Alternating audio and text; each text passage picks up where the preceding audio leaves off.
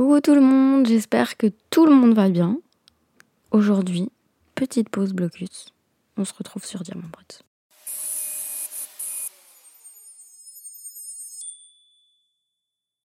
Bonne journée de l'hypersensibilité à tous, J plus 1. Pour être tout à fait honnête avec vous, j'avais pas du tout d'idée pour ce troisième épisode. J'ai demandé à plusieurs personnes est-ce que vous avez des idées? Personne ne m'a donné d'idée. à part Instagram, ce matin, samedi, hier, quand vous écoutez, j'étais sur Insta et j'ai vu euh, un post. C'est la journée internationale de l'hypersensibilité et j'en avais absolument aucune idée. Donc euh, bah, l'idée de parler de ce sujet euh, avec vous, elle est arrivée aujourd'hui, il y a quelques heures quand je vous en parle. Je pensais garder le sujet pour un petit peu plus tard dans l'aventure des podcasts. Je pensais pas vraiment en parler maintenant. Euh, genre, je voulais en parler un peu quand j'étais plus à l'aise et, euh, et, aussi quand j'aurais déjà établi qui j'étais. Ben en fait, parler de d'hypersensibilité aujourd'hui, c'est établir avec vous qui je suis. Parce que oui, je suis hypersensible. Déjà, je tiens à signaler qu'ici, je vais parler de mon témoignage et de ma forme d'hypersensibilité. Tout le monde est différent, on en parlera plus tard, mais c'est un petit disclaimer. Alors, euh, il y a quelques années, je me sentais pas différente des autres, en tout cas au niveau émotionnel. Ça a commencé il y a à peu près 6-7 ans quand bah, j'ai commencé à avoir des crises euh, dites émotionnelles très très dures à gérer et qui pouvaient être parfois impressionnantes pour les personnes qui m'avaient jamais vu euh, en faire. Parfois elles étaient tellement fortes que ça m'arrivait de, de pas me souvenir de ce qui s'était passé ou d'oublier certains moments, de me souvenir euh, de ce qui a déclenché la crise. Et, euh, et juste le après, j'étais épuisée et j'avais un sentiment de honte énorme à l'intérieur de moi et je culpabilisais d'avoir eu euh, cette crise en fait ingérable. Ça devenait tellement insoutenable que j'ai commencé à aller voir une psy. J'ai j'avais besoin d'aide, j'avais besoin qu'on m'aide à gérer euh, ces crises.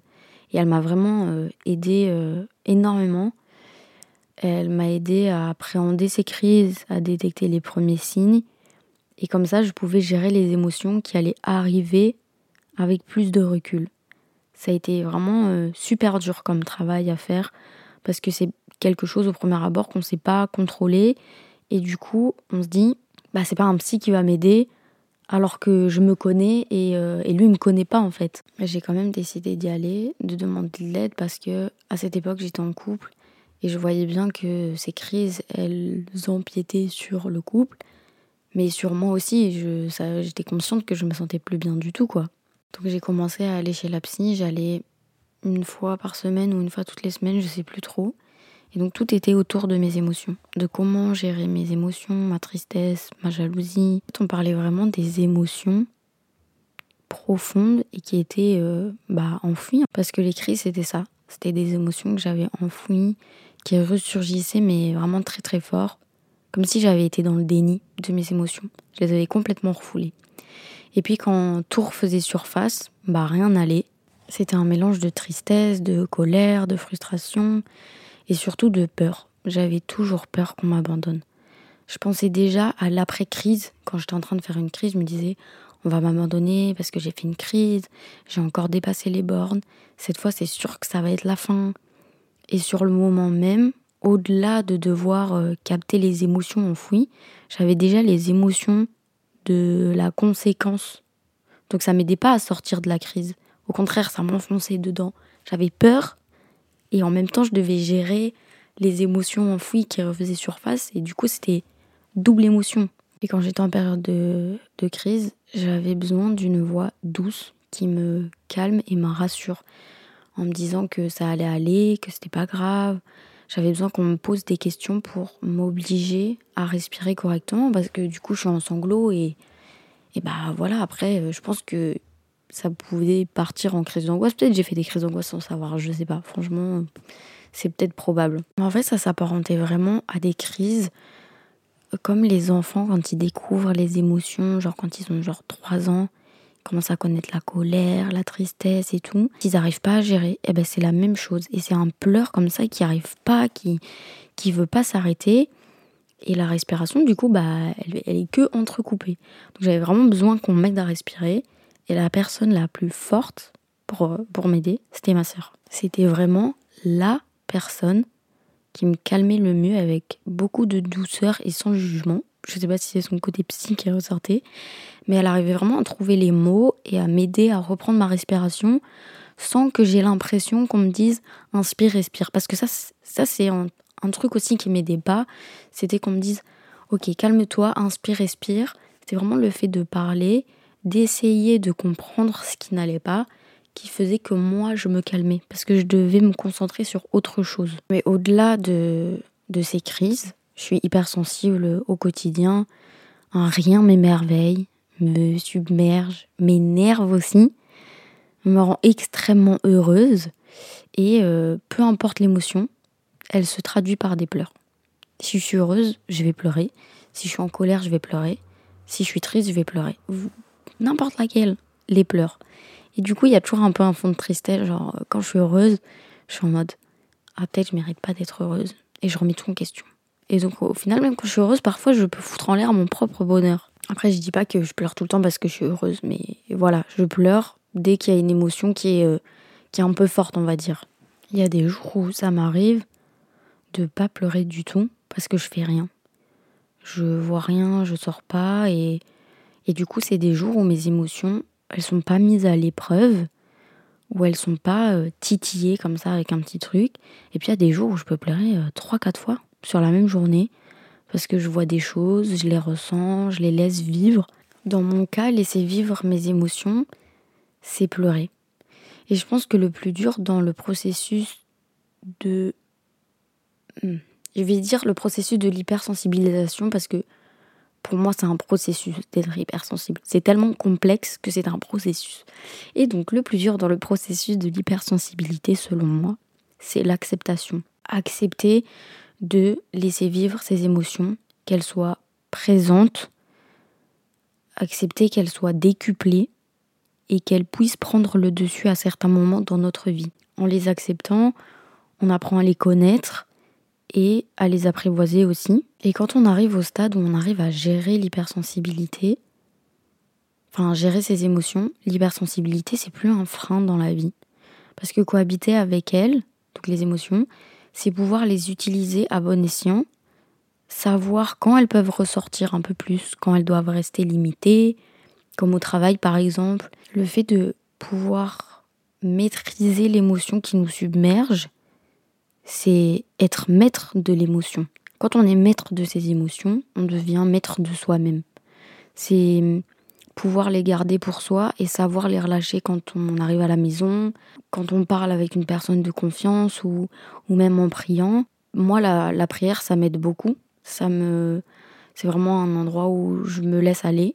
Surtout quand les émotions commencent à prendre vraiment le contrôle de, de tout mon corps et je sens que j'arrive pas à les maîtriser. J'ai un, un, petit moment de lucidité et là je me dis euh, ok prie. Et donc je commence à prier et vous me croirez ou, non, euh, chacun son opinion, mais je me sens instantanément libérée, comme si quelqu'un avait pris mon émotion, comme s'il y avait quelqu'un avec moi, à côté de moi, qui m'avait parlé, qui m'avait dit donne-moi, repose-toi sur moi. Et c'est important de pouvoir gérer ses émotions parce qu'il y a des gens qui savent pas les gérer pour vous.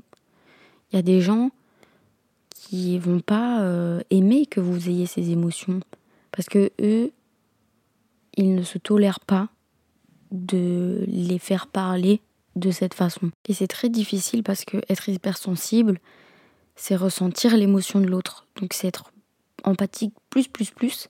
Et parfois quand on a l'autre qui ne nous connaît pas en face de nous, ça peut paraître mal vu de se laisser pleurer quand euh, la personne elle nous raconte une histoire ou euh, qui lui est arrivée, ça la rend triste, mais elle elle pleure pas. Moi ça m'est déjà arrivé euh, d'avoir une larme qui, qui, coule, pas forcément pleurer en mode sanglot, mais ça m'est déjà arrivé d'avoir une larme qui coule quand quelqu'un me raconte une histoire qui, qui la rend triste, mais elle pleure pas. Mais cette personne elle a pas forcément mal réagi à mes pleurs parce qu'elle me connaît. Mais je sais très bien que euh, si on ne connaît pas, ça peut paraître mal placé et que euh, c'est des moments là où il faut pouvoir accepter ses émotions être en mode ok, là je me sens pas bien, mais il faut pas que je laisse mon émotion me submerger parce que c'est pas mon moment. C'est pas à moi d'être plus triste que la personne. Je la connais pas, je sais pas comment elle va réagir. Ça peut lui faire plus de mal qu'autre chose, mais ça veut pas dire qu'il faut se retenir de pleurer, mais il faut pouvoir limiter et laisser l'émotion ne pas prendre le dessus. Parce que là, à ce moment-là, il ne s'agit pas de toi, mais il s'agit de l'autre. De ce que lui ressent et peut ressentir. Mais c'est ok de laisser une larme couler et de dire je suis, je suis désolée, mais ça me touche vraiment beaucoup ce que tu me dis. Et, voilà, la personne, elle, va comprendre que bah voilà, t'es touché et que t'es empathique et que t'as pas forcément de pitié pour cette personne. Parce qu'il y a des personnes aussi qui peuvent considérer que les larmes à une histoire, ça peut être de la pitié ou trop de peine et ils interpréteraient ça comme de la pitié. Mais parfois, ce côté empathique peut être très très dur. Car on va s'inquiéter pour la personne, on voudra faire plus, faire mieux pour elle, pour l'aider. Et en fait, on se sent désemparé. Et après, on culpabilise. On dit, oh, peut-être que j'aurais dû, j'aurais peut-être dû dire autre chose, j'aurais peut-être pas dû pleurer. Ou ou j'aurais. J'aurais. Est-ce que j'aurais J'aurais, j'aurais, j'aurais? En fait, on finit par prendre le poids de l'histoire de l'autre sur nos épaules, tellement on est empathique. Être hypersensible, c'est aussi être attentif à l'autre. Quand j'écoute quelqu'un, je regarde sa gestuelle, je regarde son regard, sa façon de se tenir. C'est pas juste j'écoute la personne. J'écoute son corps aussi me parler. Comment lui. On sait tous que le corps il parle la gestuelle, elle dit beaucoup. Et c'est faire attention à tout ce qu'il y a avec la parole. Être hypersensible, c'est aussi euh, être attentif aux moindres détails. Remarquer que l'autre, il a une nouvelle bague, euh, qu'il a changé de couleur de blush. Me souvenir d'un, truc où pour moi c'est important, mais pour la personne c'est un tout petit truc et ils sont en mode Ah, tu te souviens de ça Et je suis en mode Bah oui, pour moi en fait c'est normal de se souvenir de, de ça d'un truc que t'aimes ou d'un truc que tu m'as raconté. Et euh, mais c'est vraiment euh, inconscient. Hein. Parfois, ça fait un peu flipper. mais euh, je sais pas. Moi, je réfléchis pas. Tout se fait. Il y a le détail. Au cinéma, il y a un... Parce que du coup, je sais plus si je vous l'ai dit. Je travaille en job étudiant dans un cinéma. Il y a un, vigile. Quand il arrive, je lui dis toujours Ah, t'as changé de parfum. T'as une nouvelle bague. Ah, tu t'es coupé les cheveux. Ah, il manque un bouton à, ta veste. Et en fait, c'est inconscient. Vraiment, c'est. Euh, je le vois, je le dis. Et par exemple, je peux me souvenir de la tenue que je portais euh, un tel jour. S'il y a eu un, un événement ce jour-là, je peux me rappeler de ma tenue. Ou je peux me rappeler de ce que j'ai mangé ce jour-là. Ou euh, à quelle heure j'ai pris le train. Enfin, c'est des trucs comme ça où c'est. Euh, il y a des gens pour qui c'est un détail en fait. J'aime pas dire je suis attentif aux détails parce que pour moi c'est pas un détail vu que c'est devenu quelque chose d'important, mais pour les gens c'est un détail. Je pense que chaque personne hypersensible a son terrain d'hypersensibilité, de prédilection, on va dire ça comme ça. C'est pas parce qu'on est hypersensible qu'on l'est tous pour les mêmes choses. Il y a les causes qu'on défend, qui nous tiennent à cœur. Les choses liées à notre passé, à nos craintes pour le futur. Et chaque hypersensible aura un discours différent sur ce qui le touche et ce qui touche ses émotions euh, très profondes en fait. Moi, ce qui me touche, c'est l'amour. L'amour avec un grand A. L'amour paternel, maternel, fraternel, amoureux, amical et aussi inconnu. Pour moi, l'amour inconnu, c'est euh, l'amour des autres en général, l'amour de l'inconnu des personnes, hein, pas l'inconnu en mode euh, ce que je connais pas dans le monde. Mais c'est-à-dire que j'aime les gens et donc tout ce qui peut leur faire du mal, ça me fait du mal. L'injustice me fait mal, la violence me fait mal, les meurtres me font mal, les sans-abri me font mal au cœur parce qu'ils souffrent de vivre dehors dans le froid, de pas avoir à manger, de pas pouvoir se laver, de pas avoir accès à à des loisirs, à l'éducation. Là où les gens souffrent, il y a une petite partie à l'intérieur de moi qui souffre aussi en fait. Et euh, j'ai beaucoup d'amour à donner. Je le sens au fond de moi, j'ai besoin d'aimer les gens. Ce qui me fait vibrer. leur apporter quelque chose de bon et de bien. Et je pense qu'on a tous besoin d'amour. Et pouvoir apporter de l'amour, c'est le plus beau cadeau que je puisse faire à quelqu'un. Donner de mon temps, faire des compliments, euh, faire des petites attentions, rebooster la personne si elle en a besoin, la soutenir, l'accompagner. C'est ma façon d'aimer. Mais parfois, euh, c'est difficile d'accepter que les autres n'aiment pas de la même façon, n'aiment pas avec les mêmes mots ou les mêmes gestes. Je sais que on est tous différents, mais j'ai du mal à, à le à le reconnaître en même temps. Un soir, on parlait de ça justement avec mon copain et je lui disais à quel point c'était frustrant pour moi parce que je sais que les gens m'aiment pourtant j'ai l'impression que c'est jamais assez. Et il m'a dit un truc.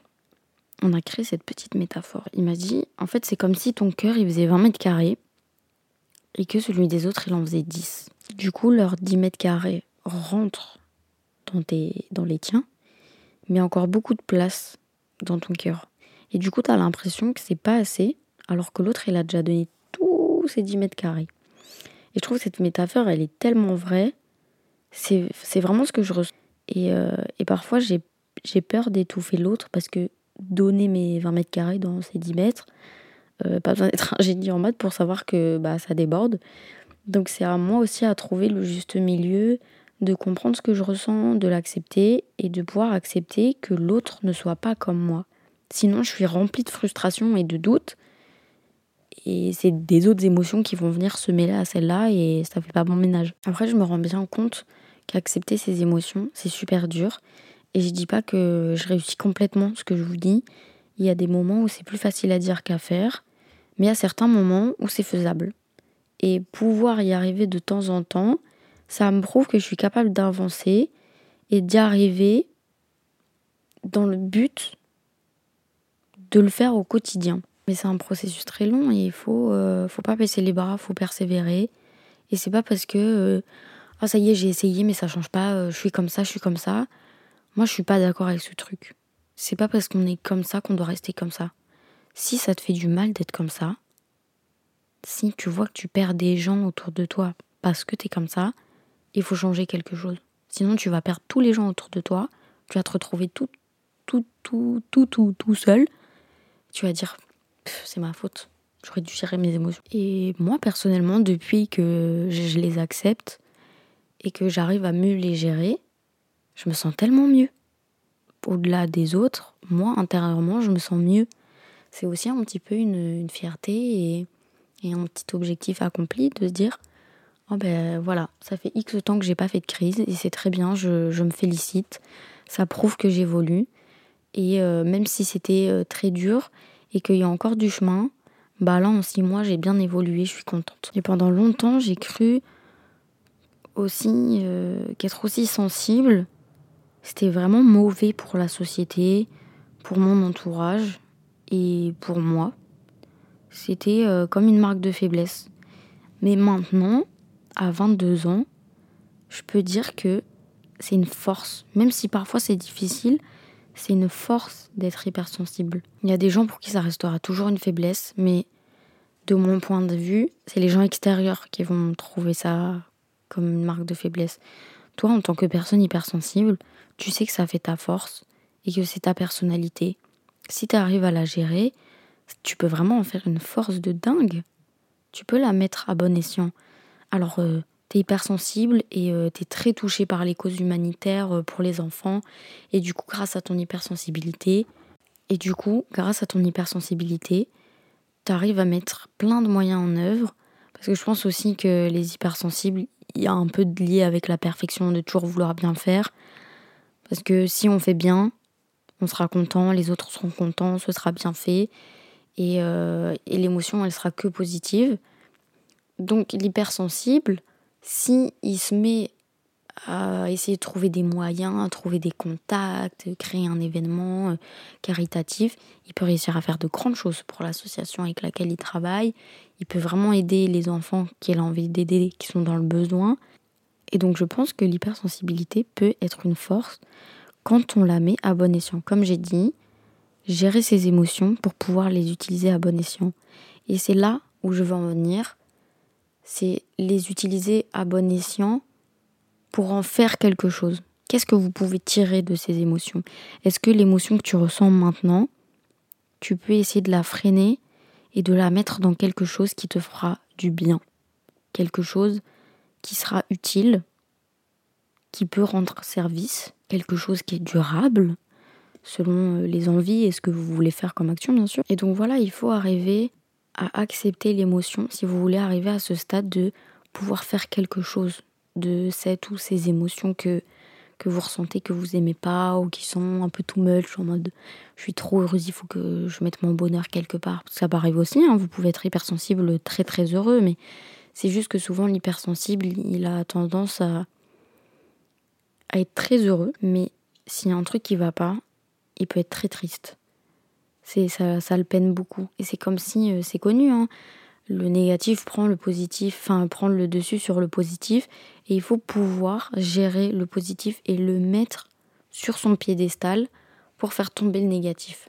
Et c'est très dur, c'est très très dur, je le reconnais. Et pour arriver à faire ça, il faut être entouré de, de bonnes personnes, vraiment des personnes qui sont bonnes pour vous, qui sont bienveillantes, qui vous aident, qui, qui arrivent à vous apporter quelque chose au quotidien. Pas des personnes qui vous prennent la tête pour un oui ou pour un non, des personnes qui vous manquent de respect.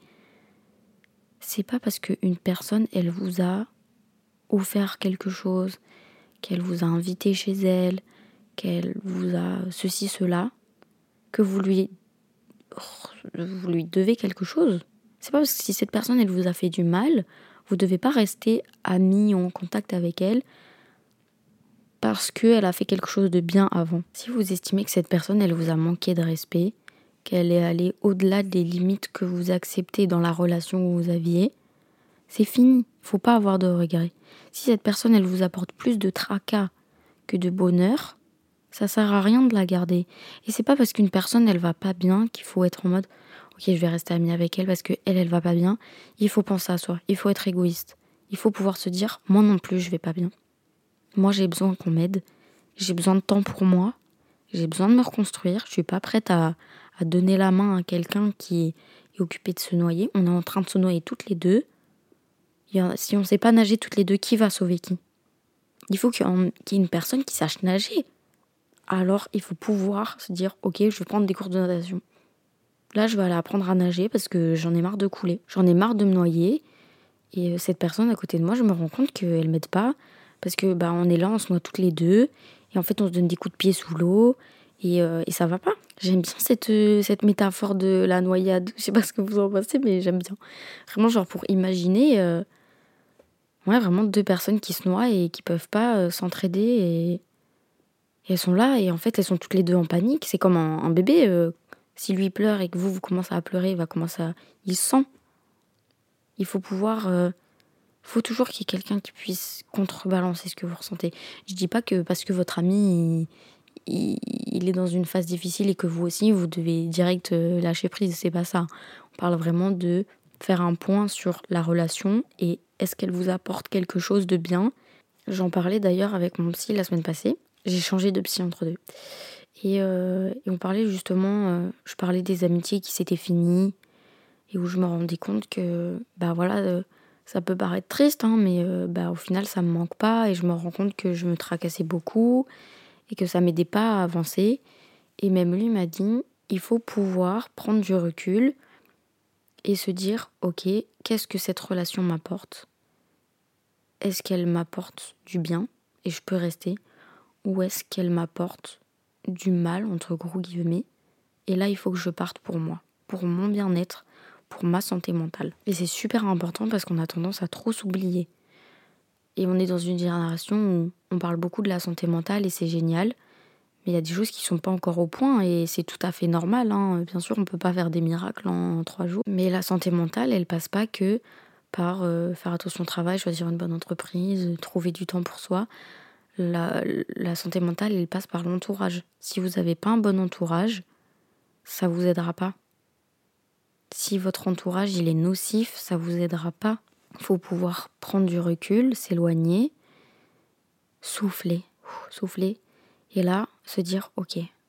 Là avec le recul, je me rends compte que ça ça va pas, que ça ça va pas, que ça ça va, ça ça peut aller mieux. Et là vous prenez les décisions de ok, je qu'est-ce que je fais? Je m'éloigne de qui? Avec qui je peux rester en contact? À qui je peux faire confiance et me dire ok là ça va pas, cette personne elle va pas me juger, j'ai le droit, elle, euh, elle est capable de m'aider en fait. Et il faut pouvoir tirer ce que vous pouvez des gens. Il y a des gens qui sont là pour vous aider. C'est pas parce que euh, on vous doit rien qu'un ami va dire bah je vais pas t'aider, c'est pas mon problème. Dans une relation, il y a des choses qui sont faites naturellement. Et je dis pas qu'on doit attendre quelque chose des gens. Je dis juste qu'il faut pouvoir prendre ce qu'ils ont à vous offrir. Et si ce qu'ils peuvent vous offrir, c'est vous aider à vous sortir d'un moment, une période de votre vie, vous n'êtes pas bien, il faut pouvoir saisir cette opportunité. Parce que peut-être qu'elle se reproduira que dans très longtemps. Et vous allez regretter de ne pas l'avoir saisie plus tôt. Et puis c'est connu, c'est un mal pour un bien. Il faut pouvoir se séparer des gens et se dire ok là j'ai mal. On s'est disputé, ça s'est fini en mauvais termes, j'ai mal. Mais qu'est-ce que je me sens bien maintenant? Qu'est-ce que je me sens bien? Le nombre d'histoires où on, sait, euh, allez le plus connu on va dire c'est les couples où euh, ça se quitte en mauvais termes, ça va pas du tout. Et après il y a une des deux personnes ou les deux qui se reconstruisent et qui se disent waouh je vais tellement mieux, je vais tellement mieux. Et en fait j'ai souffert, mais maintenant, je souffre plus et je suis contente d'avoir souffert plutôt que de continuer à souffrir encore maintenant. Souffrir un bon coup. C'est comme un pansement, on arrache le pansement et après ça passe. Mais je dis pas que c'est facile. Je, je, je sais que c'est difficile de prendre du recul sur les gens qui nous entourent et qui sont parfois nocifs pour nous, mais c'est nécessaire et quand vous l'avez fait, vous vous rendez compte à quel point vous pouvez être heureux. Et parfois, c'est très dur d'accepter d'être heureux. Moi, je sais que j'ai beaucoup de mal à accepter d'être heureuse. Cette année, ça va super bien dans ma vie. Et j'ai l'impression que c'est pas normal. Qu'il y a un problème. Il y a un truc qui se passe. Je sais pas. Et qu'à tout moment, ça peut, euh, ça peut switcher. Et du coup, enfin, maintenant, ça va mieux. Mais en début d'année, j'avais beaucoup de mal à, à gérer ça et à profiter de mon bonheur. Ça, c'est sûrement aussi un truc d'hypersensible. Je vous avoue que je sais pas trop. Mais je pense que c'est ça aussi de se dire, ok, ça va pas durer et cette tendance à un peu gâcher le positif parce qu'on a peur du négatif et, euh, et on sait qu'on va avoir du mal à gérer les deux. On est en mode, c'est soit je suis heureuse, soit je suis malheureuse. Alors que non, il y a des moments où on peut avoir euh, des mois et des mois de bonheur être heureuse. Et puis il y a des petits moments où on l'est un peu moins. Mais c'est pas grave, ça va passer. Un mal pour un bien. Donc voilà. Un mal pour un bien. Je pense que ça va être le mot de la fin de ce podcast. Un mal pour un bien. Même si on parlait de l'hypersensibilité, pour moi c'est totalement lié parce que je vous évoque vraiment ce que moi je ressens parce que je suis hypersensible. Ça m'arrive euh, de, de perdre un petit peu le fil de, du podcast et de ce que je voulais dire. J'espère que vous arrivez à me suivre. Je sais que le podcast précédent, j'ai été parfois un, petit peu trop euh, en dehors du cadre euh, et, voilà, c'est moi quand je parle, il y a les émotions qui parlent, il y a les idées qui arrivent de partout. Et ça, c'est mon côté euh, hypersensible et qui arrive parfois pas trop à gérer les informations. En tout cas, j'essaye de faire du mieux que je peux. N'hésitez pas à me dire si vous trouvez que je divague trop ou que c'est bien. Moi, j'ai vraiment besoin de vos avis. Tous les avis sont bons. Euh, du moment que c'est pas une, une insulte. Une critique constructive, c'est toujours bien. Surtout que c'est un projet qui vient de, de naître. Donc, j'ai toujours besoin de vos avis. Donc ça me fait aussi très plaisir euh, toutes les personnes qui prennent le temps de m'écrire et de me faire des avis. Donc vraiment merci à vous tous. En tout cas, si vous ressentez le besoin de parler à quelqu'un, euh, n'hésitez pas à venir euh, frapper à ma porte, à m'envoyer un petit message si vous voulez parler de l'hypersensibilité ou d'autres choses. Je suis là pour vous. Comme j'ai dit dans le premier épisode, ce podcast c'est le mien, mais c'est aussi le vôtre. C'est notre petite safe place où chacun a le droit d'être lui-même. Donc n'hésitez pas si vous avez besoin. J'espère que cet épisode vous aura plu. En tout cas, moi, ça m'a fait euh, très plaisir de partager cette petite partie de moi avec vous. Et j'espère euh, que vous vous sentez moins seul si euh, vous vous sentiez seul. Donc on se retrouve dans deux semaines pour un prochain épisode. D'ici là, portez-vous bien, prenez soin de vous et bon courage pour le reste des examens aussi. Gros bisous